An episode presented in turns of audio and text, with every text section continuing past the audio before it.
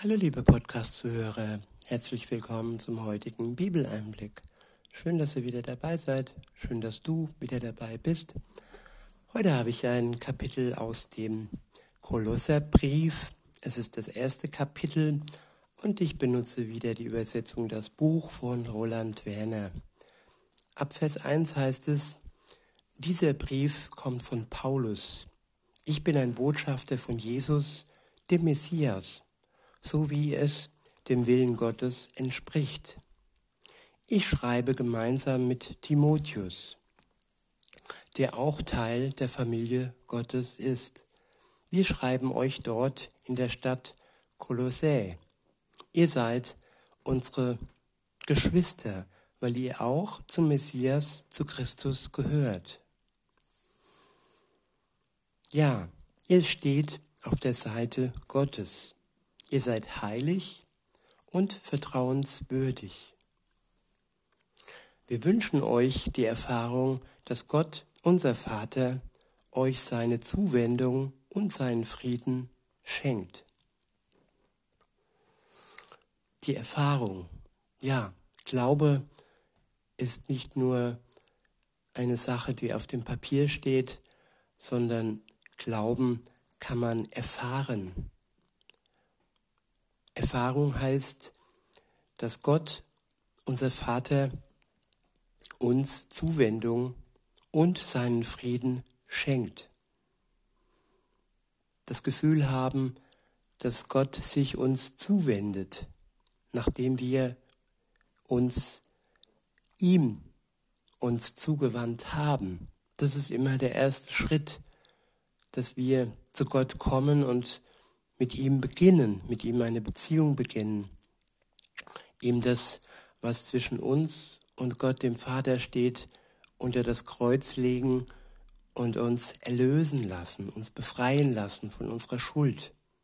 Unsere Zuwendung ist so wichtig am Anfang und ohne diese Zuwendung kann keine Beziehung beginnen. Und wenn Gott uns dann zuwendet, wenn er sich dann uns zuwendet und wenn er uns dann seinen Frieden ins Herz schenkt, dann wird sichtbar, dass wir seine Kinder sind, dass wir zur Familie Gottes gehören. Der nächste Abschnitt ist überschrieben mit eine Nachricht voller Leben. Ab Vers 3 heißt es, unaufhörlich beten wir für euch, und drücken dabei Gott unseren Dank aus.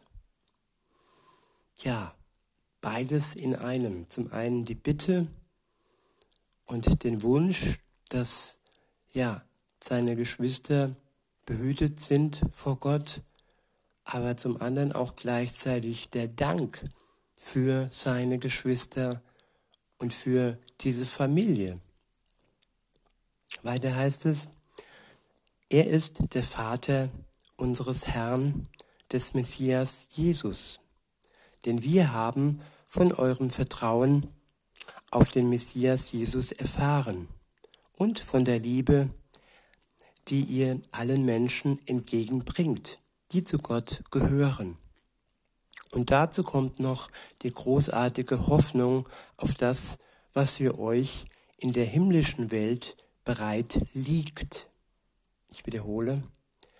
Und dazu kommt noch die Hoffnung, noch die großartige Hoffnung auf das, was für euch in der himmlischen Welt bereit liegt. Für jeden, der an Jesus glaubt, für den liegt etwas bereit, bereit in der himmlischen Welt. Zum einen liegt bereit die Wohnung, wo er dann bei Gott wohnen wird, am Ende der Zeit wenn Jesus alle zu sich holt, in sein Haus, in den Himmel. Und zum anderen liegt bereit, ja, der Gewinn, die Siegeskrone, die wir am Ende bekommen, wenn wir all diese Prüfungen überstehen, wenn wir diesen Wettkampf überstehen und siegreich, ja, dann von Jesus in die Arme genommen werden wenn das alles hier vorbei ist. Die Zeit, die nicht immer leicht sein wird, aber die Zeit, die dann kommt bei Gott, die wird wunderschön werden. Das steht fest. Weiter heißt es, davon habt ihr ja schon gehört. Durch die gute Nachricht Gottes, die Botschaft voller Wahrheit. Sie erreicht die ganze Welt und ist auch zu euch gekommen. Diese Nachricht von Gott bringt überall Frucht hervor und breitet sich immer weiter aus. Genauso ist es bei euch von dem Tag an, wo ihr sie zum ersten Mal vernommen habt. Das war der Tag, an dem ihr wirklich und wahrhaftig die unverdiente Zuwendung Gottes erlebt habt. Ich wiederhole, genauso ist es bei euch. Von dem Tag an, wo ihr sie zum ersten Mal, die gute Nachricht, vernommen habt. Das war der Tag, an dem ihr wirklich und wahrhaftig die unverdiente Zuwendung Gottes erlebt habt. Ja, der Mensch vernimmt die gute Nachricht Gottes. Und wenn er dann das Wort in sich aufnimmt, dann wird es Frucht bringen in uns. Und wir werden dann wahrhaftig die unverdiente Zuwendung Gottes erleben. Sie ist unverdient, es ist ein Geschenk und es ist nichts, was wir uns irgendwie verdienen können. Wir bekommen es und wir werden ausgerüstet und dann leben wir aus Dankbarkeit heraus und bringen Frucht mit dem, was uns unverdient geschenkt wurde, mit seinem Wort, mit seinem Geist, mit allem, was er uns und mit allem, was er uns dann, womit er uns dann ausrüstet. Weiter heißt es, das alles habt ihr von Epharas gehört und übernommen. Als Diener Gottes gehören wir zusammen und wir sind mit ihm in Liebe verbunden. Mit Gott in Liebe verbunden. Ja, da ist ein Band zwischen den Christen und diese Verbindung ist etwas ganz Besonderes. Weiter heißt es, in seinem Einsatz für euch ist er ganz und gar zuverlässig, ein echter Diener des Messias. Ephras hat uns auch berichtet von der Liebe, die ihr durch die Gegenwart des Heiligen Geistes erlebt. Eine Liebe, die wir erleben durch die Gegenwart des Heiligen Geistes. Eine Liebe, die uns froh macht und auch andere, wenn wir von ihr, ja, ihnen gegenüber diese Liebe weitergeben. Der nächste Abschnitt ist überschrieben mit ein Gebet voller Kraft. Ab Vers 9 heißt es, deshalb hören wir auch nicht auf, für euch zu beten. Von dem Tag an, wo wir das alles erfahren haben, von dem Tag an, wo wir das alles erfahren haben. Punkt. Wir bitten Gott, dass er euch so sehr erfüllt, dass ihr seinen Willen wirklich erkennen könnt und dass ihr mit aller erdenklichen Weisheit und geistlichen Einsicht beschenkt werdet.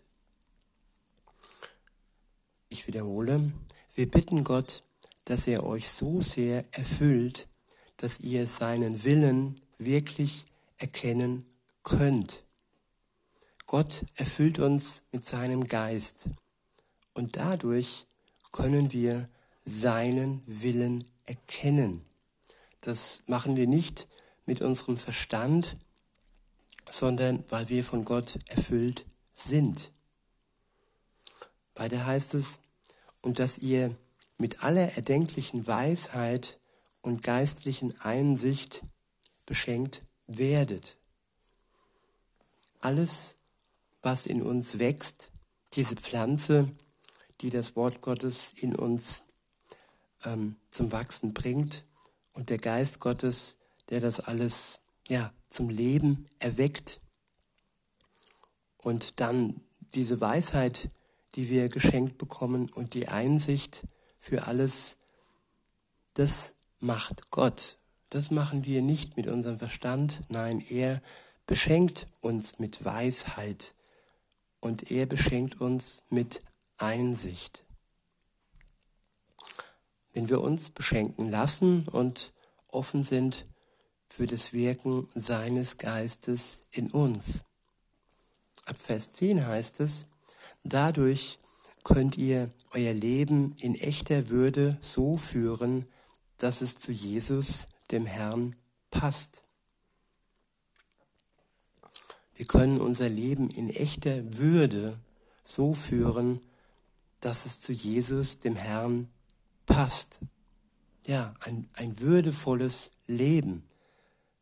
Und das ist doch eine Sache, die ja jeden stärkt und auch unser Selbst stärkt und uns mit Würde ausstattet.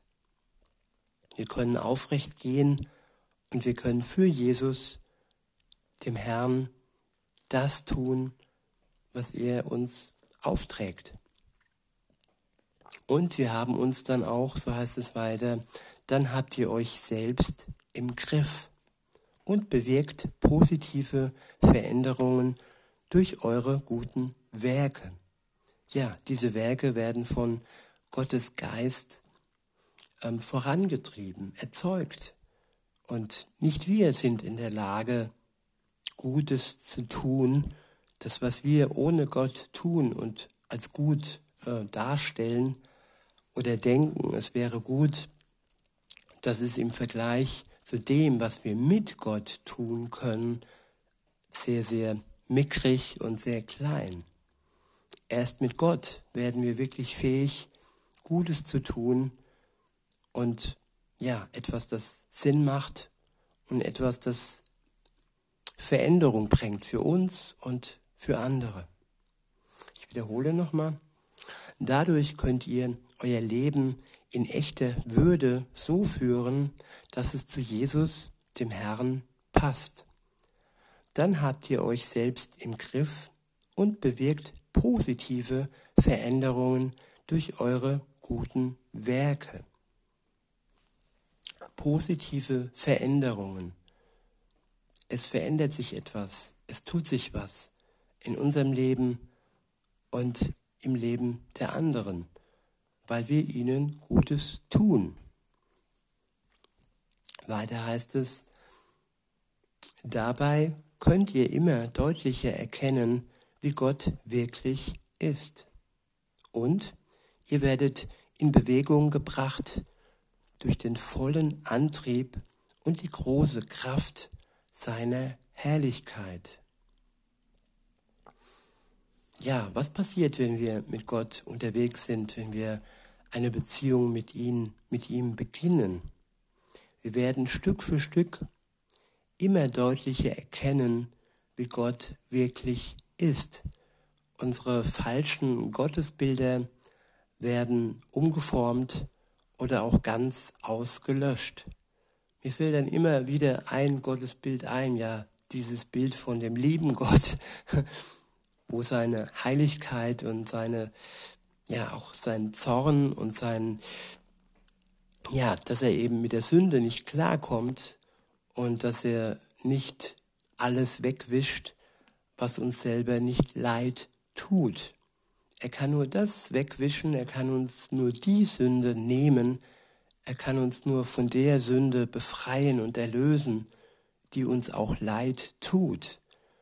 Und wenn wir wirklich auch in Anspruch nehmen, dass er für uns gestorben ist und dass er sein Leben hat hingegeben, dass wir frei sind und ja, für unsere Schuld. Wenn wir das begreifen, erkennen und anerkennen, dann kann unser Leben wirklich Frucht bringen für Gott. Und es bekommt dann auch wirklich, es kommt in Bewegung und es bekommt Antrieb durch die große Kraft seiner Herrlichkeit. Weiter heißt es, dann könnt ihr alle notwendigen, alle notwendige Ausdauer entwickeln und ein großzügiges, offenes Herz haben. Ein Herz, das von Freude erfüllt ist.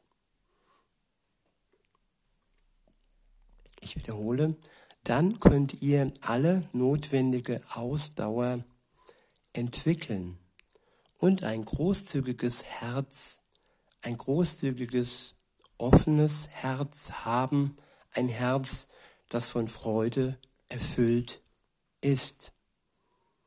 Ja, ein freudiges Herz, ein Herz, das nicht bedrückt ist, niedergedrückt und ängstlich. Nein, wir bekommen von Gott ein freudiges Herz geschenkt. Ein Herz, das offen ist für andere, für Gott. Ein Herz, das großzügig ist und ja, immer ein Ohr hat für die Belange anderer. Weiter heißt es in Vers 12, so könnt auch ihr Gott, dem Vater, euren Dank bringen. Er ist es, der euch dazu befähigt hat, Anteil zu erhalten an dem, an dem wunderbaren Erbe, das in seinem Reich des Lichts für alle bereit liegt, die zu ihm gehören. Ja, hier geht es wieder um das, was für uns bereit liegt, neben der Wohnung, die für uns bereitgestellt wurde es geht hier um das Erbe. Ich wiederhole nochmal. Er ist es, der euch dazu befähigt hat, Anteil zu erhalten an dem wunderbaren Erbe, das in seinem Reich des Lichts für alle bereit liegt, die zu ihm gehören. Ja, das Erbe ist schon geschrieben und Gottes Erbe ist gerecht. Bei Gott wird man nicht enterbt. Wenn man zu ihm gehört, wenn man sein Kind ist, dann ist man gleichgestellt mit allen anderen Kindern in seiner Familie. Ja, das ist eine ganz tolle Aussicht, dass wir bei Gott dann dieses Erbe empfangen, das jetzt schon für uns bereit liegt, wenn wir zu ihm gehören. Weiter heißt es, er ist es, der uns herausgelöst hat aus dem Machtbereich der Finsternis und uns an einen völlig anderen Ort gebracht hat. Ich wiederhole, er ist es, der uns herausgelöst hat aus dem Machtbereich der Finsternis und uns an einen völlig anderen Ort gebracht hat. Das Böse hat keine Macht mehr über uns, wenn wir uns Gott anvertrauen, wenn wir ja eine Beziehung mit ihm beginnen, dann kommen wir an einen völlig anderen Ort. Und die Finsternis hat kein, keine Macht mehr über uns. Denn, so heißt es weiter, jetzt befinden wir uns im königlichen Herrschaftsbereich seines Sohnes, den er mit seiner Liebe beschenkt hat. Ich wiederhole, jetzt befinden wir uns im königlichen Herrschaftsbereich seines Sohnes, den er mit seiner Liebe beschenkt hat. Heraus aus dem finsteren Bereich, aus den Machenschaften des Finsteren hinein in den königlichen Herrschaftsbereich von seinem Sohn, ja, von Jesus, den Gott mit seiner Liebe beschenkt hat. Ist es nicht wunderbar, dass wir dann auch, ja, Könige und Königinnen sein dürfen, weil wir dann in diesem ja, Herrschaftsbereich sind, in diesem königlichen Herrschaftsbereich. Der nächste Abschnitt ist überschrieben mit Jesus, der Anfang und das Ziel. Ab Vers 14 steht, in der Verbundenheit mit ihm, Jesus, sind wir völlig erlöst. Ich wiederhole, in der Verbundenheit mit ihm, Jesus, sind wir völlig erlöst. Ja, alle unsere Sünden sind von uns genommen worden. All das, was uns belastet, all die Schuld, die wir auf uns genommen haben, von all dem sind wir erlöst, wenn wir mit Jesus zusammen sind, wenn wir mit Jesus verbunden sind. Weiter heißt es in Vers 15, er ist das wahre Bild Gottes, des Gottes, den nie ein Mensch gesehen hat. Als allererster wurde er noch vor Beginn der Schöpfung geboren. Jesus war da, schon bevor es das Universum gab, schon bevor es die Schöpfung gab, bevor Gott all das erschaffen hat, was wir sehen, was wir vor Augen haben und was um uns herum ist, ja, das Universum, die Sterne und das unendliche, weite Weltall, noch bevor es das alles gab, gab es schon Jesus Christus. Und er war vor allem schon da. Er wurde schon vorher geboren. Weiter heißt es, ja, in ihm ist das Weltall gegründet worden. Alles, was existiert, alles in den himmlischen Welten und auf der Erde. Ich wiederhole, ja, in ihm ist das Weltall gegründet worden. Alles, was existiert, alles in den himmlischen Welten und auf der Erde. Das, was man sehen kann und das Unsichtbare, alle Throne, Herrschaften, Urgewalten, Großmächte, das gesamte All ist durch ihn geschaffen und zielt auf ihn hin.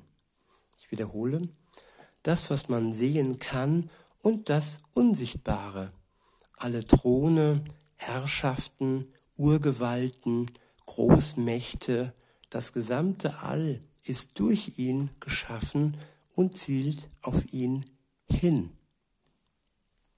Nichts kann von Jesus weg zielen. Auch wenn man vor ihm flüchtet, heißt das noch lange nicht, dass wir auf ihn hin laufen. Man kann nicht flüchten vor dem, der einem selbst geschaffen hat. Alles zielt auf Jesus hin. Und spätestens am Ende der Zeit werden wir vor ihm stehen, werden wir uns vor ihm verantworten müssen für das, was wir taten. Und jetzt in der Zeit der Gnade dürfen wir vor ihm, ja, seine Gnade in Anspruch nehmen, wenn wir das möchten. Wir dürfen uns von ihm erlösen lassen. Wir dürfen uns von ihm befreien lassen, wenn wir ein reuevolles Herz haben und ja, erkennen, dass wir ihn für uns, für unser Leben benötigen. Weiter heißt es, er ist selbst, aber er selbst aber existiert schon vor allen Dingen. Ja, das All findet seinen Zusammenhalt in ihm. Ich wiederhole, er selbst aber existiert schon vor allen Dingen. Ja, das All findet seinen Zusammenhalt in ihm. Er hält alles zusammen und ohne ihn gäbe es keinen Zusammenhalt, gäbe es keine geordnete, keine geordneten Bahnen der Planeten und nichts würde seinen Lauf nehmen und er macht es zu etwas Vollkommenem. Er hält alles, was wir sehen und was wir sind, zusammen. Ab Vers 18 steht, er selbst ist der Ursprung, der Kopf des Körpers. Das ist die von ihm versammelte weltweite Gemeinde. Jesus ist der Kopf und wir sind die Glieder. Wir dürfen uns eingliedern in den Körper der Gemeinde Gottes. Ja, in die Familie Gottes, wo Jesus den Kopf darstellt. Weiter heißt es, er ist der Uranfang und auch der, der als erster aus den Toten wieder zu einem neuen Leben geboren wurde. Ich wiederhole, er ist der Uranfang und auch der, der als erster aus den Toten wieder zu einem neuen Leben geboren wurde. Das sollte so sein, damit er selbst in allen Dingen der Vorreiter ist. Ja, es entspricht Gottes gutem Willen, dass in ihm die ganze Weltfülle ihr Zuhause findet. Durch ihn soll alles wieder mit ihm versöhnt werden. Alles, was im Himmel ist und alles auf der Erde. Jesus versöhnt uns mit Gott, dem Vater. Durch Jesus wird alles bereinigt. Durch Jesus wurde alles erschaffen. Und durch Jesus können wir zurückkommen zu dem Ursprung, ja, zu dem Grund, warum auch wir erschaffen wurden, nämlich für eine Beziehung mit Gott, für diese Einheit und für dieses Loch, das wir verspüren, wenn wir ohne Gott unterwegs sind. Jesus füllt dieses Loch und vereint uns wieder mit Gott, dem Vater. Weiter heißt es, denn er hat Frieden geschaffen durch das Blut, das er bei seinem Tod am Kreuz vergossen hat. Ich wiederhole, denn er hat Frieden geschaffen durch das Blut, das er bei seinem Tod am Kreuz vergossen hat. Durch den Tod Jesu haben wir Frieden mit Gott. Durch sein Blut, das er für uns vergossen hat, können wir uns wieder Gott, dem Vater, nähern und bekommen neues Leben. Das ist die Überschrift des nächsten Abschnittes. Weiter heißt es, auch bei euch ist es ja so, ihr wart früher völlig von Gott getrennt ja, in Feindschaft gegen ihn in eurer Einstellung und euren bösen Taten. Jetzt aber seid ihr wieder versöhnt mit ihm. Die Brücke, das ist der, die Brücke, das ist er selbst, Jesus. Er hat seinen eigenen Körper dahingegeben und euch so durch seinen Tod mit Gott verbunden. Vor ihm steht ihr jetzt heilig, unangreifbar und ohne Fehler da. Ist es nicht wunderbar, dass wir durch die Tat Jesu vor Gott, dem Vater, heilig dastehen können, dass wir unangreifbar, unangreifbar sind und ohne Fehler sind. Jesus macht uns heilig, macht uns zu dem, was wir niemals mit unseren Taten hätten vollbringen können. Weiter heißt es, dabei ist es notwendig, dass ihr fest im Vertrauen auf ihn gegründet bleibt und euch nicht wegbewegt von der Hoffnung. die im Evangelium enthalten ist. Diese Botschaft habt ihr vernommen. Sie wird überall in der Welt öffentlich verbreitet. Jedes Geschöpf unter dem Himmel kann sie hören. Damit das geschieht, habe ich, Paulus, mich ganz für sie zur Verfügung gestellt. Der nächste Abschnitt ist überschrieben mit die Botschaft der Hoffnung. Weiter heißt es, und jetzt freue ich mich über die, über die Leiden, die ich für euch erdulde. Damit übernehme ich hier in meiner irdischen Existenz einen Anteil an den Bedrängnissen des Messias. Das tue ich stellvertretend für seinen Körper, der nichts anderes ist als die weltweite Gemeinde, die Kirche, die Kirche. Im Einsatz für sie erfülle ich den Auftrag, den Gott mir zugeteilt hat. Mein Ziel ist es, euch die ganze Botschaft Gottes ohne irgendeine Einschränkung zu übermitteln. Diese Botschaft trägt in sich das Geheimnis, das von ewigen Zeiten her all den Generationen, die vor uns gelebt haben, noch verborgen war. Bevor es das Neue Testament, bevor es die ganze Bibel gab, war ja das alles ein Geheimnis. Es war den Generationen davor noch verborgen.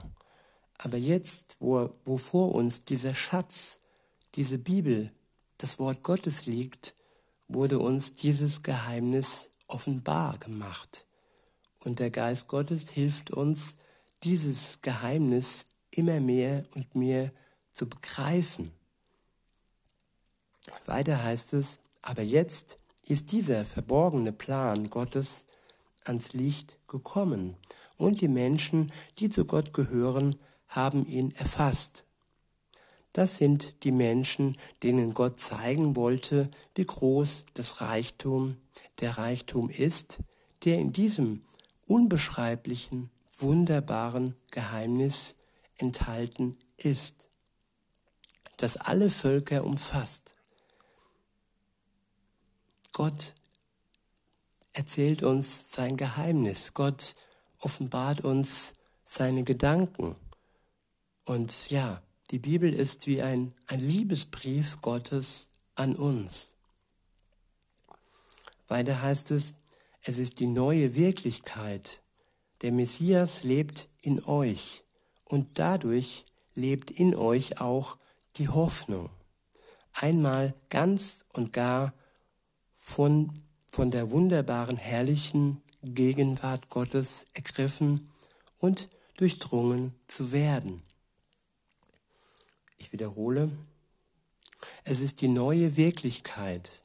Der Messias lebt in euch und dadurch lebt in euch auch die Hoffnung.